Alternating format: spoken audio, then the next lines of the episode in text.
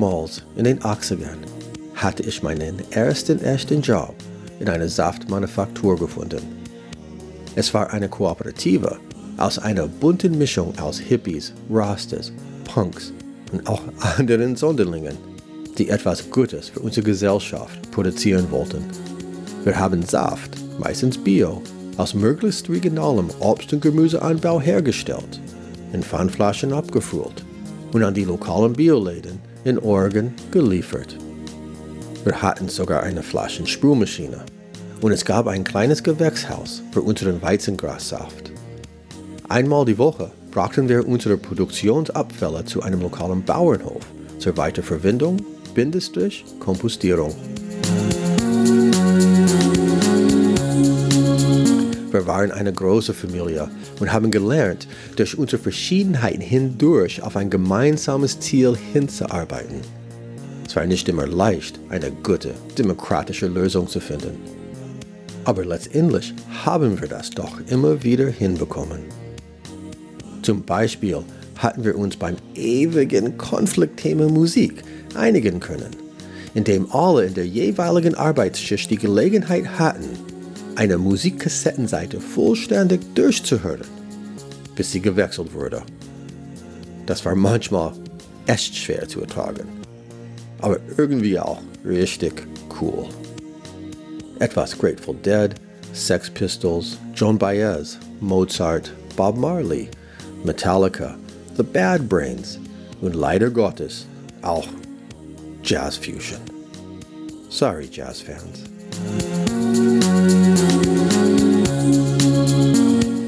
Die Getränke waren so beliebt, dass uns nach einer Weile die Leute schon am Lieferwagen abfingen, um den frischesten Saft zu bekommen.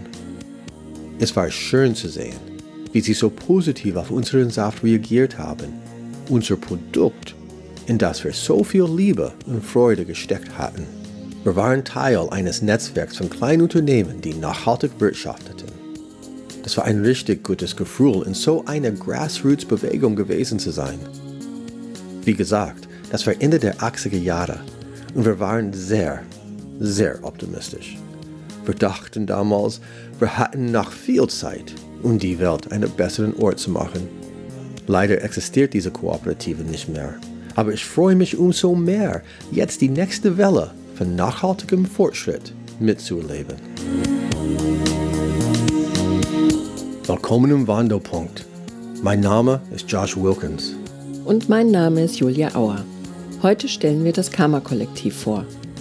Die Firma wurde von drei Personen, Sven Bock, Aaron Mourou und Leon Franken, gegründet. Sie verkaufen Biotee als Getränk in Pfandflaschen und getrocknet lose in Joghurt-Pfandgläsern.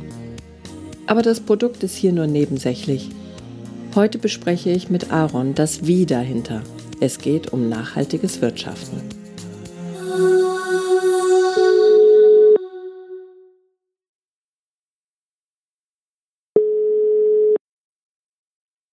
Ja, hallo, ist der Aaron.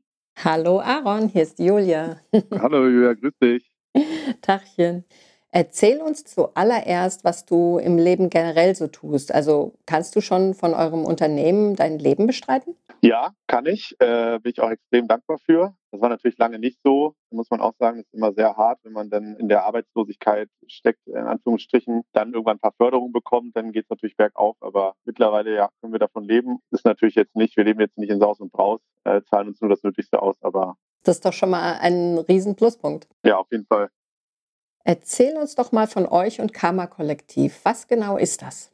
Ja, sehr gerne. Also der Begriff besteht ja aus zwei Wörtern, Karma und Kollektiv. Fangen wir mit dem Kollektiv an. Wir sind ja noch eine recht kleine Firma und wir können natürlich so ein großes Projekt nicht alleine stemmen. Deswegen arbeiten wir immer mit äh, verschiedenen Partnern zusammen, die bei uns, die wir als Kollektiv im Endeffekt dann zusammen sehen, zum Beispiel mit den äh, Bäuerinnen zusammen, dass wir da möglichst gute Lösungen finden für beide Parteien. Und die unterstützen uns auch in allen Projekten, die wir machen. Genauso auch ein großer Kernpunkt von uns ist die Inklusion. Und da arbeiten wir mit mehreren Projekten mit den Berliner Werkstätten für Menschen mit Behinderung zusammen.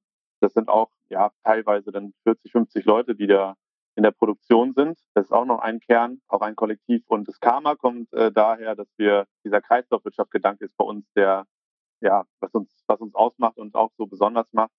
Wir benutzen nur Mehrweggebinde, zum Beispiel im Joghurtglas kann 50 Mal wiederverwendet werden. Ähm, wir versuchen geschlossene Kreisläufe zu kreieren. Wir haben zum Beispiel auch eine, demnächst eine heimkompostierbare Folie, die dann eben dieser Cradle-to-Cradle-Ansatz kann man einfach auf den Heimkompost werfen, verrottet in 40 Tagen, da wird wieder eine Pflanze draus. Und äh, die größte Kreislaufwirtschaft, äh, die wir jetzt ähm, aufgebaut haben, war auch zusammen mit den Berliner Werkstätten für Menschen mit Behinderung. Da haben wir die Reststoffe der Produktion von unseren Erfrischungsgetränken genommen. Das kann man sich so vorstellen wie so ein riesen Teebeutel.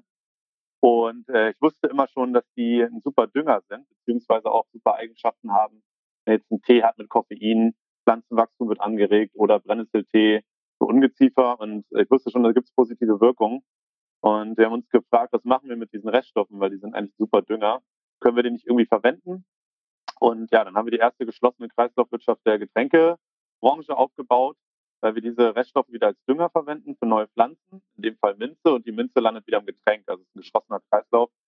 Und da war so dieses Karma, dieser Gedanke, ähm, diese, diese Kreisläufe eben. Und wir bauen, kann man so sagen, deswegen der Name, bauen Kreisläufe im Kollektiv zusammen auf. Und was dabei rauskommt, ist dann am Ende zum Beispiel Tee und Kaffee im Mehrwegglas von Bauernkooperativen, ein Großteil. Wir gucken uns die ganze Lieferkette an, äh, wo entsteht Plastikmüll, wie kann man den vermeiden und wir gucken auch, was passiert danach mit den Produkten. Also bei uns nicht Schluss, wenn das Produkt raus ist und beim Kunden, sondern gucken auch danach, dass der, dieser Kreislauf eben funktioniert. Genau, und mittlerweile haben wir jetzt in, in äh, deutschlandweit elf Produkte in den Märkten und das ist, ja, sind Premium-Tees, Bio natürlich, Fairtrade mhm. natürlich und Kaffees haben wir jetzt auch angefangen. Da haben wir zwei Kooperativen, mit denen wir zusammenarbeiten. Toll. Das ähm, hört sich ja also wirklich riesig an. Vor allen Dingen müsst ihr ja wirklich äh, überall aufpassen und hingucken. Also das ist schon mhm. ganz schön viel Arbeit auch, gell? Ja, ja. auf jeden Fall. Mhm. Wann habt ihr denn die Firma gegründet? Das war im Jahr 2018. Der Sven und der, der Leon, die waren auch schon mit im Boot, aber ich war so der Einzige, der Vollzeit dran gearbeitet hat. Und mhm. dann so richtig los ging es eigentlich erst im August letzten Jahres, wo dann der Leon auch Vollzeit eingestiegen ist und das war dann natürlich wie so ein, ja, auf einmal waren wir zu zweit und dann kann man viel, viel mehr äh, Projekte anfangen und wir haben dann direkt ein Crowdfunding gemacht. Das war so ein bisschen auch der Marktstart. Und ja, dann ist jetzt glatt ein Jahr her ungefähr und ähm, in der Zeit ist für mich, das kommt mir vor wie fünf Jahre, ehrlich gesagt, ich wollte gerade sagen, naja, das ist so wie Turbo. Also, weil, wenn ihr überlegt, also vor zwei Jahren habt ihr angefangen oder hast du angefangen ja. und dann hat sich das ja alles irgendwie multipliziert und äh, also ja. es ist Wahnsinn, was ihr, weil, also ich war hier in Frankfurt im äh, ähm, Alnatura und habe ja. eure Teesorten gefunden. Also, das äh, ist schon echt klasse, ja. Ja, schön. Was hat dich bewegt, diese Firma zu gründen? Angefangen hat es eigentlich damit, dass ich ein Getränk haben wollte und ich habe viel im Vertrieb gearbeitet für, ein Softwareunternehmen. Und ich war so klassisch Türklinken putzen und habe mich mit dem Thema Ernährung e-, eben sehr viel befasst. Und äh, ich wollte auf Zucker verzichten in der Phase. Ich habe es überall hinbekommen, bis auf bei den Getränken. Und ich habe mir aber schon seit Jahren meinen eigenen Tee dann gemacht und immer nach meinen Bedürfnissen irgendwie aufgebrüht. Und äh, irgendwann habe ich äh, so ein bisschen äh, verstanden, dass ich eigentlich schon das Produkt, was ich suche, immer mit habe morgens. Nämlich einfach einen Tee ohne Zucker mit Wirkung. Also Koffein in dem Fall zum Beispiel. Und ich habe das aber nirgendwo, auch nicht im Bioläden, habe ich es nirgendwo gefunden. Denn da war bei mir irgendwie so, weiß ich auch nicht, so ein Feuer einfach und gesagt, so, das kann nicht sein. Wieso gibt es denn hier keine Getränke ohne Zucker und mit Wirkung? Ja, und so ging das dann in der Küche los. Dann habe ich angefangen zu entwickeln und äh, habe dann irgendwann meinen eigenen Mix gehabt, der kalt gut schmeckt und habe den immer mitgenommen und habe den dann auf Partys genommen und dann haben die ersten Kumpels gesagt so, äh, ja, kannst du den nicht nochmal mitnehmen und kann ich den kaufen irgendwo? Und dann wird es immer größer. Dann bin ich von meinem kleinen Wasserkocher auf einen 20 Liter Wasserkocher umgestiegen. Und äh, ja, dann habe ich mich für ein paar ähm, Wettbewerbe auch beworben und die ersten gewonnen. Und dann habe ich gemerkt, oh, das hat Potenzial. Ja, und dann habe ich irgendwann meinen Job gekündigt und bin da komplett rein. Und ja, bin in, in der Brauerei einen kleinen Raum gemietet und dann haben wir das Ganze so großgezogen. Was ist nachhaltiges oder gläsernes Wirtschaften? Ja, ist, ähm, ist für mich, also jetzt um mal ganz groß einzusteigen, ähm, die Zukunft vom ganzen Wirtschaften. Und ich habe mich damals viel befasst mit der T-Kampagne, weil die so ein bisschen der Vorreiter waren, was das Thema Transparenz anbelangt. Ähm, nämlich einmal zu zeigen, wie läuft denn eigentlich so eine Lieferkette ab? Mir war das damals auch gar nicht so bewusst, weil ich ja noch gar nicht im Lebensmittelbereich gearbeitet habe und dann gemerkt habe, okay, diese ganzen Zwischenhändler, die da sind, äh, auch beim Tee, um mal beim Tee zu bleiben, die ziehen natürlich das meiste Geld dann irgendwie raus und leisten aber für diese Wertschöpfung eigentlich gar nichts. Und das weiß kaum jemand. Und auf der anderen Seite kommt gerade Fair Trade sehr, sehr, äh, sehr, wird gerade sehr, sehr groß, was auch gut ist. Ähm, auf der anderen Seite wird gerade auch Bio sehr, sehr groß. Das heißt, man weiß dann, dass man gute Lebensmittel bekommt.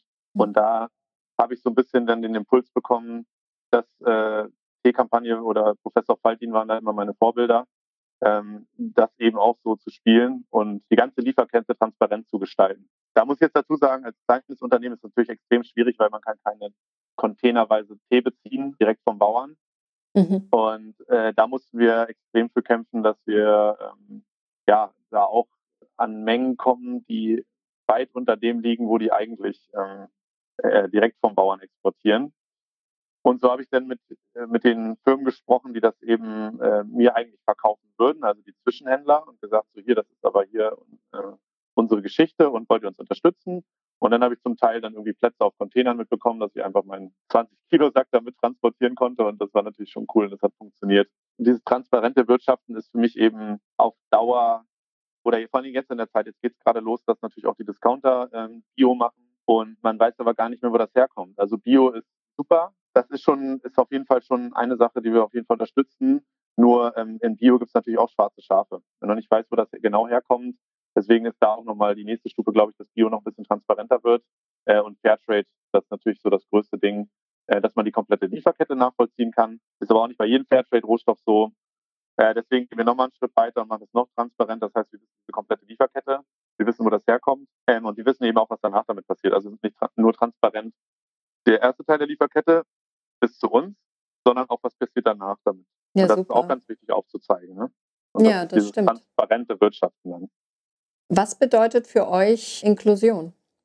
Ja, ist auch ein großes Thema. Da sind wir auch am Anfang direkt mit den Berliner Werkstätten für Menschen mit Behinderungen in Kontakt gewesen bei den erst größeren Projekten dann und haben uns das Konzept von denen angeguckt. Und ähm, ja, es wird natürlich auch viel darüber diskutiert, ob äh, Werkstätten für Menschen mit Behinderungen äh, förderlich sind. Da hört man immer auch ganz viel mit Niedriglohn und so weiter. Und wir haben dann dieses Konzept einmal besprochen mit den äh, Verantwortlichen und wir stehen da 100 Prozent hinter. Es geht darum, Menschen in die Gesellschaft zu integrieren, die ansonsten zum Beispiel bei der Arbeit ausgegrenzt werden würden, wenn es die Werkstatt nicht geben würden. Ja, ein Großteil der Leute hätte keinen Job. Und die BWB geht dann nochmal einen Schritt weiter, weil die fungiert als Startrampe oder als Sprungbrett in den ersten Arbeitsmarkt, wenn man das so nennen will. Äh, das heißt, die Leute genießen dann Ausbildung, werden vorbereitet und äh, wenn die Leute wollen, dann können die auch natürlich in den ersten Arbeitsmarkt gehen alle Projekte, die wir machen, werden zusammen mit der BWB geplant. Das ist dann konkret ist das so, dass wir zum Beispiel eine Maschine holen. Die erste Maschine, die wir geholt haben, war zum Beispiel ein Etikettierer und den haben die so umgerüstet, dass da möglichst viele Beeinträchtigungsgrade mitarbeiten können. Äh, und das war dann so ein bisschen, haben wir gemerkt, okay, das könnten wir eigentlich auch wieder, das ist auch wieder ein Teil der Lieferkette. Im Endeffekt, den können wir so gestalten, jetzt von, weil wir noch klein sind, können wir den so gestalten, dass er von Anfang an so funktioniert, dass wir Leute inkludieren können. Äh, und so haben wir es jetzt bei jeder Maschine, die wir danach gemacht haben und auch bei den ganzen Produktionsprozessen eben immer darauf geachtet, was die Profis sagen, was die Menschen vor Ort sagen, die an dem Produkt arbeiten, weil die machen mehr an dem Produkt als wir. Die sind eigentlich die Firma, die das macht und äh, wir sind die Marke im Endeffekt. Das heißt, wir versuchen immer da auch nochmal einen Schritt weiter zu gehen, nicht nur zu sagen, hier ist ein Auftrag, äh, macht 10.000 Gläser fertig, sondern ähm, wir würden gerne ein Produkt machen. Wie können wir das möglichst äh, gut für euch machen? Welche Maschinen brauchen wir? Worauf müssen wir achten? Es sind dann auch so Kleinigkeiten wie ein Eimer darf nicht mehr als 10 Kilo wiegen, wenn er angeliefert wird und so weiter. Also das sind, äh, ich würde nicht sagen, Steine, die wir uns in den Weg legen. Im Gegenteil, das sind eigentlich eher, man hat daraus auch einen Vorteil. Wenn man jetzt äh, eine Produktion aufgebaut hat, die eben auf die Bedürfnisse der Arbeiter äh, an, angepasst ist und äh, ja, dann macht es natürlich auch mehr Spaß, als wenn man da ja, Dienstleistungen und hier macht man fertig und äh, das ist dann nicht unser Stil.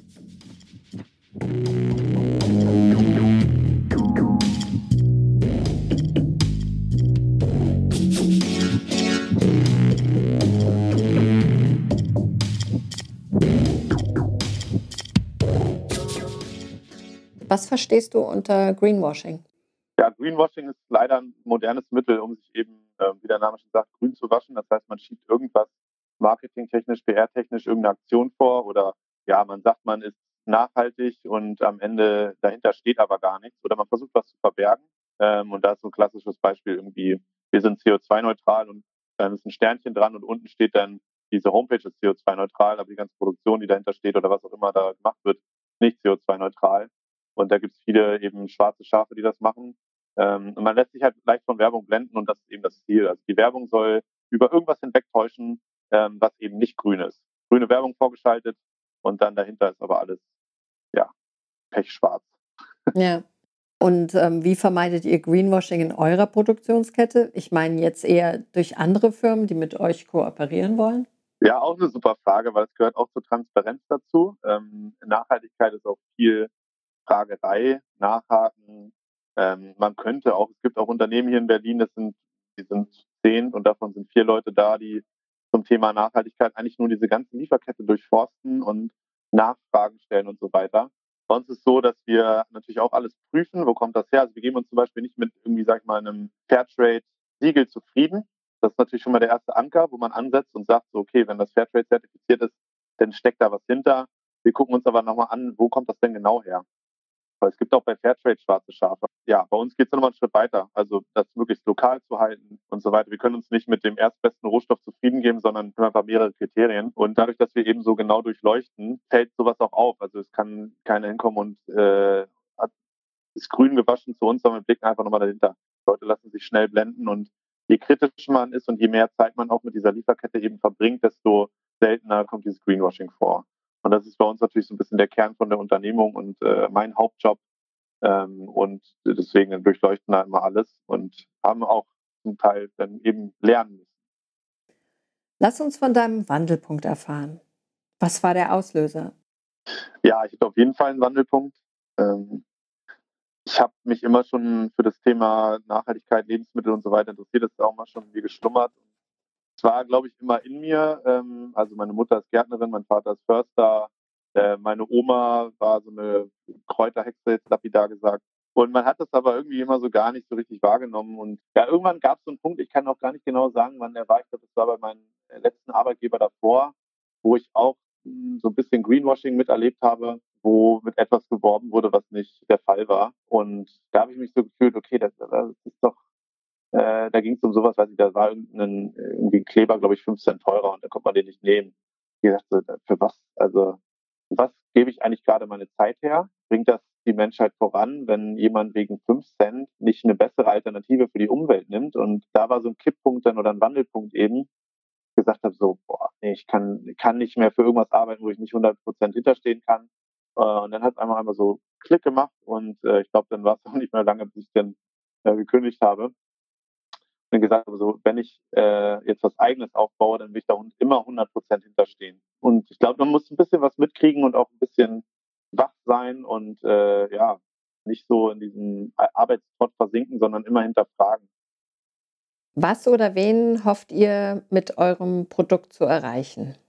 Es gibt natürlich die Leute, die wir erreichen wollen, weil wir wissen, dass die für dieses Thema brennen, zum Beispiel Mehrweg oder Inklusion oder fairer Handel. Die gehen wir ja auch aktiv an. Aber man merkt ja auch zum Beispiel, dass Fridays for Future gerissen hat. Das waren alle zum Großteil auch Leute, die die erreichen, die sich davor gar nicht dafür interessiert haben. Aber weil die einfach so gut sind und das wirklich 100 Prozent ernst meinen und auch starke Persönlichkeiten in ihren Reihen haben, haben die auf einmal Leute erreicht, die Großeltern, die Eltern, und dann wurde auf einmal am Küchentisch drüber geredet und dann war dieses Thema auf einmal auf dem Tisch und so ist es bei uns auch, wenn man das so will, dass Leute auf einmal merken, oh, es gibt Produkte in Mehrweggläsern, es gibt Produkte, die in der Produktion komplett auf Inklusion setzen, die äh, direkt von Bauern gehandelt werden. Wir hoffen natürlich auf, die, auf der einen Seite die Leute zu erreichen, die wir eh schon, äh, die eh schon Zielgruppe sind, aber auf der anderen Seite auch Aufklärungsarbeit zu leisten, sei es mit Mehrweg, sei es mit Inklusion, sei es mit Kreislaufwirtschaft, auch ein dickes Thema bei uns und dann eben auch eine Möglichkeit zu geben, durch den Konsum, den man eben dann doch hat oder nicht vermeiden möchte, äh, den eben so zu gestalten, dass man keinen Schaden anrichtet in der ganzen Kette. Ja, das Schöne ist ja auch, dass man dann, also weil ihr eben so sorgfältig arbeitet, äh, kann man wirklich mhm. mit gutem Gewissen euren äh, Tee kaufen und ähm, ja. äh, klärt somit sein eigenes Karma noch ein bisschen auf. Das ist doch schön. Ja. Das ist aber auch das, also im Team sehr, sehr stark verankert. Ähm, hier wird nichts entwickelt oder irgendwie verkauft, wo nicht alle hinterstehen. Denkst du, dass sich in Zukunft nachhaltige Wirtschaftsmodelle durchsetzen werden? Ja, auf jeden Fall. Es wird in Zukunft aber nicht anders gehen, als nachhaltig zu wirtschaften. erstmal das ganze Klimawandelproblem oder auch generell ähm, alles, was gerade an Plastik im Meer landet und äh, gibt es unzählige Sachen, Bodenverseuerung etc. pp. Man kann nicht so weitermachen, das ist ganz klar. Wirtschaft muss auch anders funktionieren, muss nachhaltig funktionieren. Und ich hoffe, dass diese wahren Preise, sage ich mal, äh, dass die sich irgendwann durchsetzen. Im Moment wird noch kaum eingepreist, was eigentlich dann danach zum Beispiel an Umwelt zerstört wird, was treibt es für Emissionen aus. Wenn es wahre Preise geben würde, dann äh, hätten die Bioprodukte sogar fast einen Preisvorteil. Aber im Moment können natürlich die konventionellen Produkte mit ihrer ganzen, weiß nicht, äh, Agrarindustrie, die dahinter steht und äh, dieses ja, Humus, der zerstört wird und so weiter, wenn das alles mal eingepreist werden würde, dann natürlich die konventionellen Lebensmittel viel teurer äh, und dann wäre der Wettbewerb auch fairer. Das heißt, im Moment ist eigentlich für die Bio-Lebensmittel ein sehr, sehr unfairer Wettbewerb gerade. Ähm, nur es kann in Zukunft nur so laufen. Wenn die Firmen nicht dafür bezahlen müssen für die für den Schaden, die sie anrichten, wer sonst? Also das wäre eigentlich ein interessanter neuer äh, so ein äh, Wirtschaftsberuf, also dass man ausrechnet, mhm. wie viel also dieser Fußabdruck von so einem Produkt dann letztendlich ist. Also ähm, Jetzt äh, nehmen wir mal ein Auto, ja. Also das wird erstmal ja. gebaut und, äh, und dann, äh, genau, fährt es nochmal 10, 15 Jahre rum und verschmutzt die ja. Umwelt. Und wenn man das alles mit rein äh, rechnen ja. würde, dann würde keiner mehr Autos kaufen. Ja. Genau, oder auch, also für mich ist immer das beste Beispiel Plastik, muss ich sagen. Mhm. Äh, wir uns natürlich eh viel mit Verpackungen ähm, beschäftigen. Mhm. Plastik ist viel zu, viel zu günstig.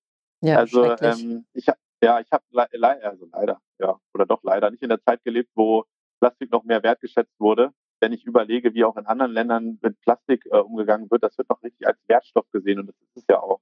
Also Plastik wird verteufelt, was eigentlich nur daran liegt, dass es viel zu günstig ist, dass auch für die Plastikherstellung zum Beispiel, das richtig im Kopf habe, eben keine Steuer fällig wird auf das Rohöl. Das heißt, da hat wieder auch einen absoluten Preisvorteil hat.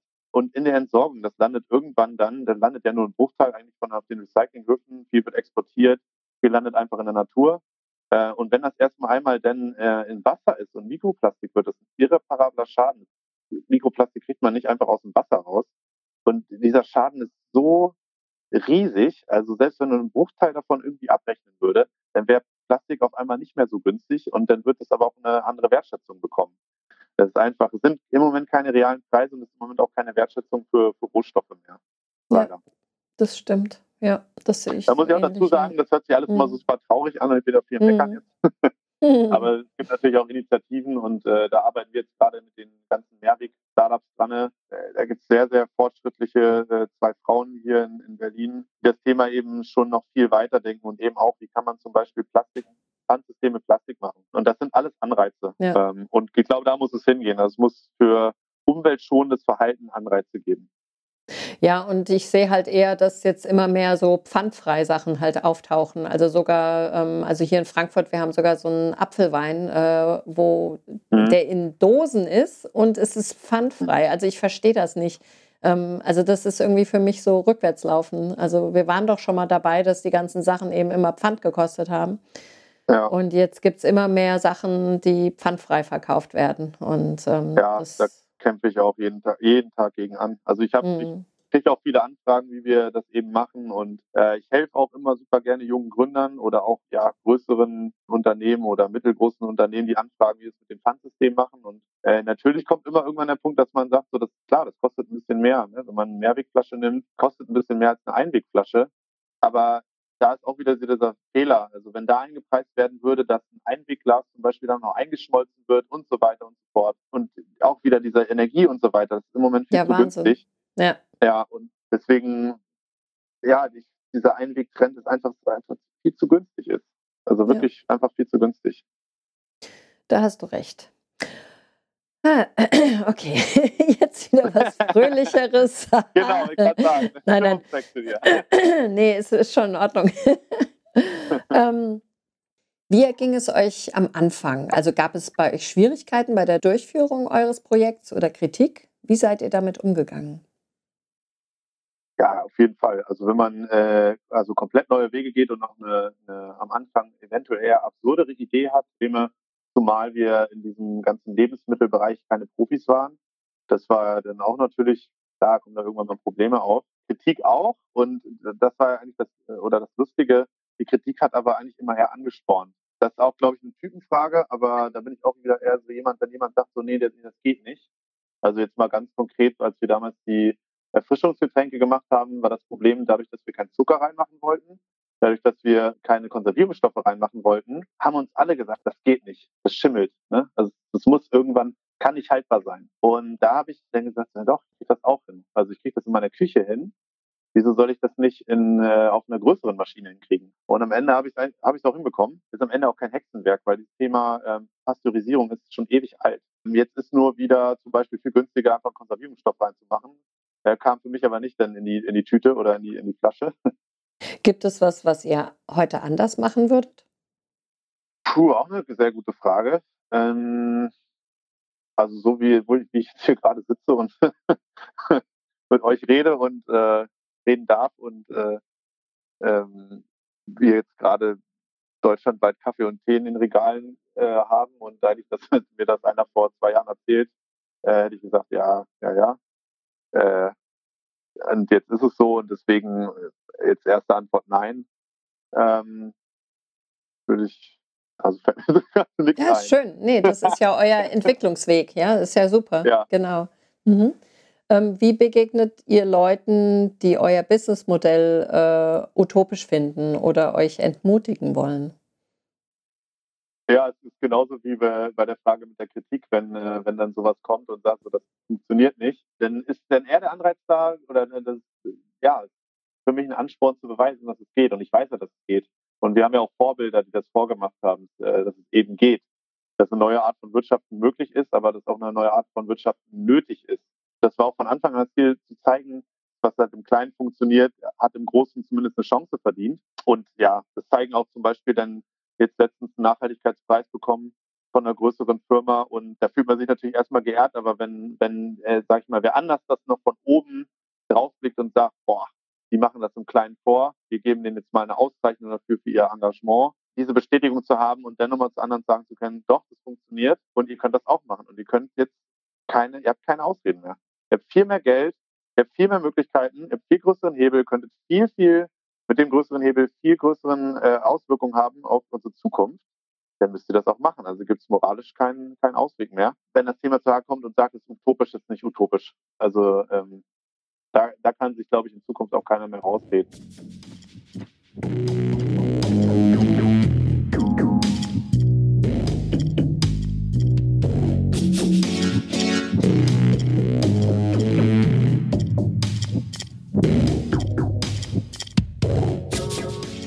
Was hat sich für dich persönlich verändert, nachdem du aktiv geworden bist?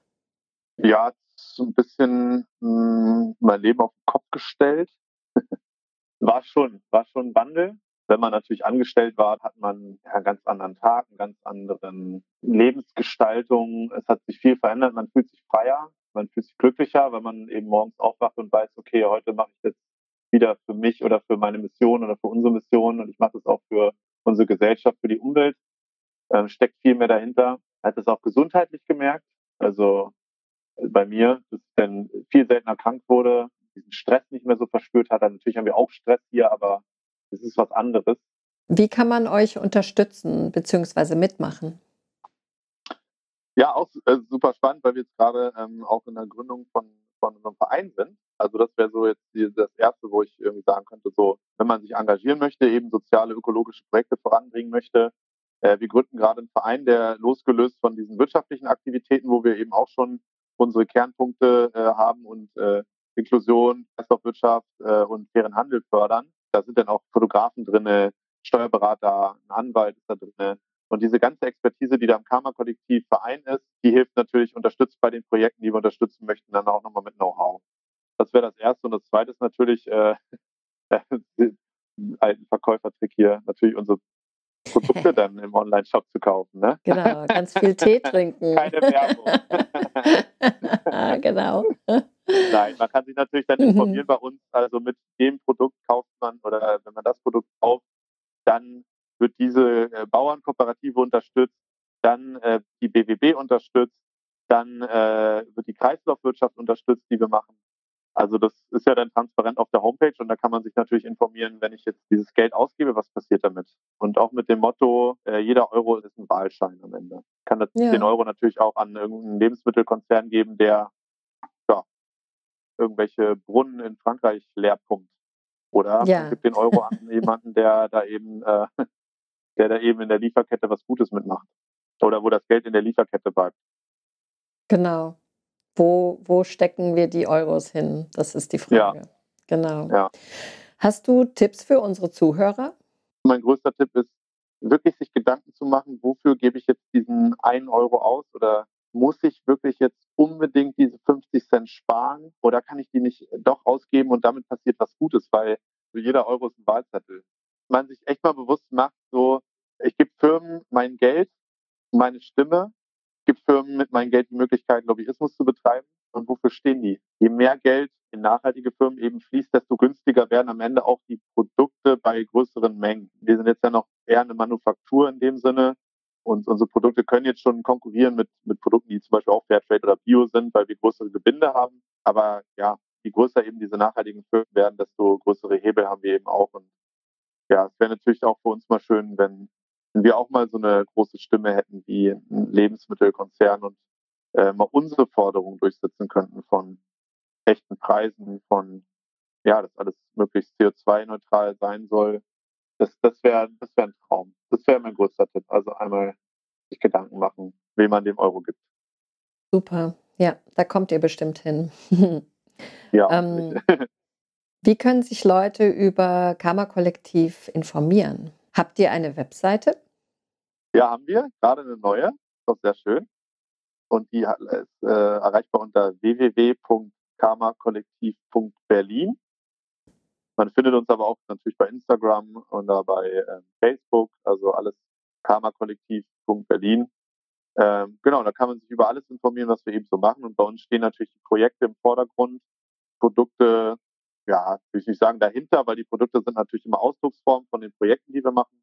Und da kann man dann eben auch mal gucken, wo unsere Bauernkooperativen sind, wie das mit dem Mehrwegglas funktioniert, wie diese Kreislaufwirtschaft funktioniert und so.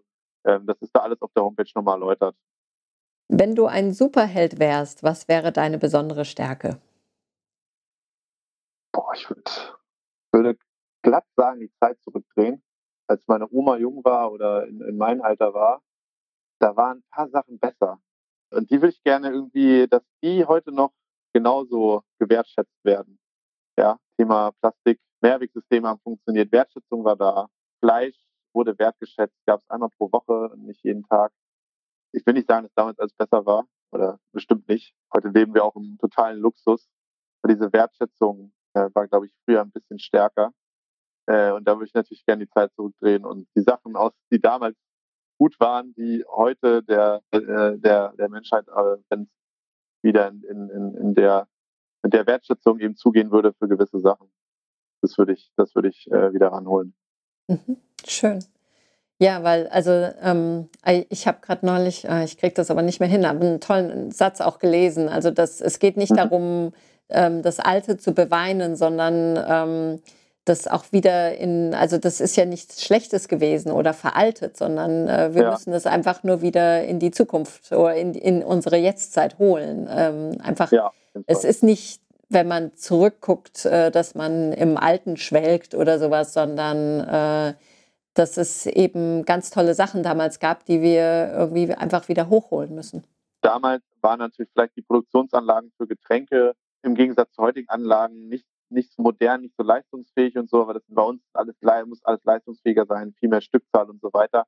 Aber damals gab es eben die Pasteurisierung. Da wurden noch keine Konservierungsstoffe in irgendwelche Getränke gehauen, weil es einfach das Pasteurisieren, das kannte jeder und das war ein gutes Ding.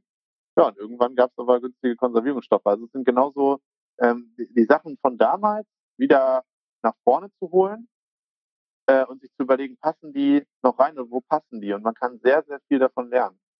Ja, ich sehe schon, wir könnten jetzt noch Stunden weiterreden, weil also ja. da fällt mir halt auch ein, dass diese Chemikalien werden halt auch in die Getränke gemacht, weil es eben Konzerne gibt, die diese Chemikalien herstellen. Ja. Und, äh, und die müssen ja dann irgendwie, die werden dann so günstig gemacht, dass es eben günstiger ist, einfach die Chemie reinzumachen, als eben zu pasteurisieren, ja. weil das wäre ja dann wieder zeitaufwendig.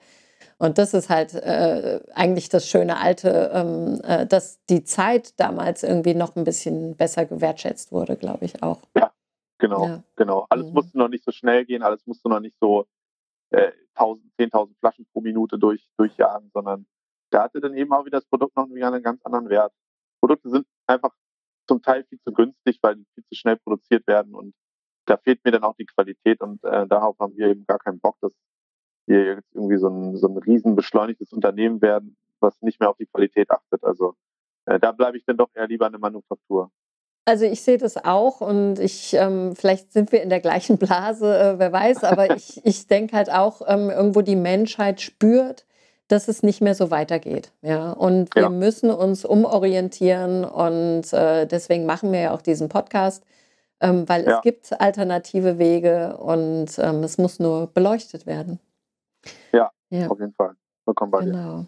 Du, das war ein ähm, total schönes Gespräch mit dir. Wunderbar. Ja, fand ich auch. Fand ich auch. Ja. Vielen Dank für das Interview. Ja, danke Und, für die Einladung. Ne? Ja, gerne. Und wir wünschen euch ganz viel Glück mit eurem Vorhaben. Und das war unser Interview mit Aaron Maru. Wir wünschen Aaron, Sven, Leon und dem ganzen Team weiterhin viel Erfolg. Informationen über die Kollektive, den Tee und den Verein findet ihr auf karmakollektiv.berlin.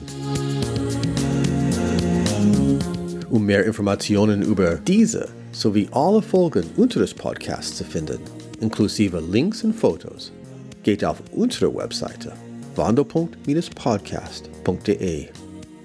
Dort kann man alle Folgen direkt anhören wir sind auch in jeder Podcast-Player-App unter Wando.podcast zu finden. Bleibt durch unseren Newsletter informiert, sobald eine neue Folge erscheint. Einen Link findet ihr auf unserer Webseite unter dem Menüpunkt Newsletter abonnieren. Erzählt es Freunden und Familie, Bekannten und Fremden. Pfeift es laut, während ihr das Wasser für den Tee kocht. Ruft es von den Dächern. Wir sind im Wandelpunkt angekommen.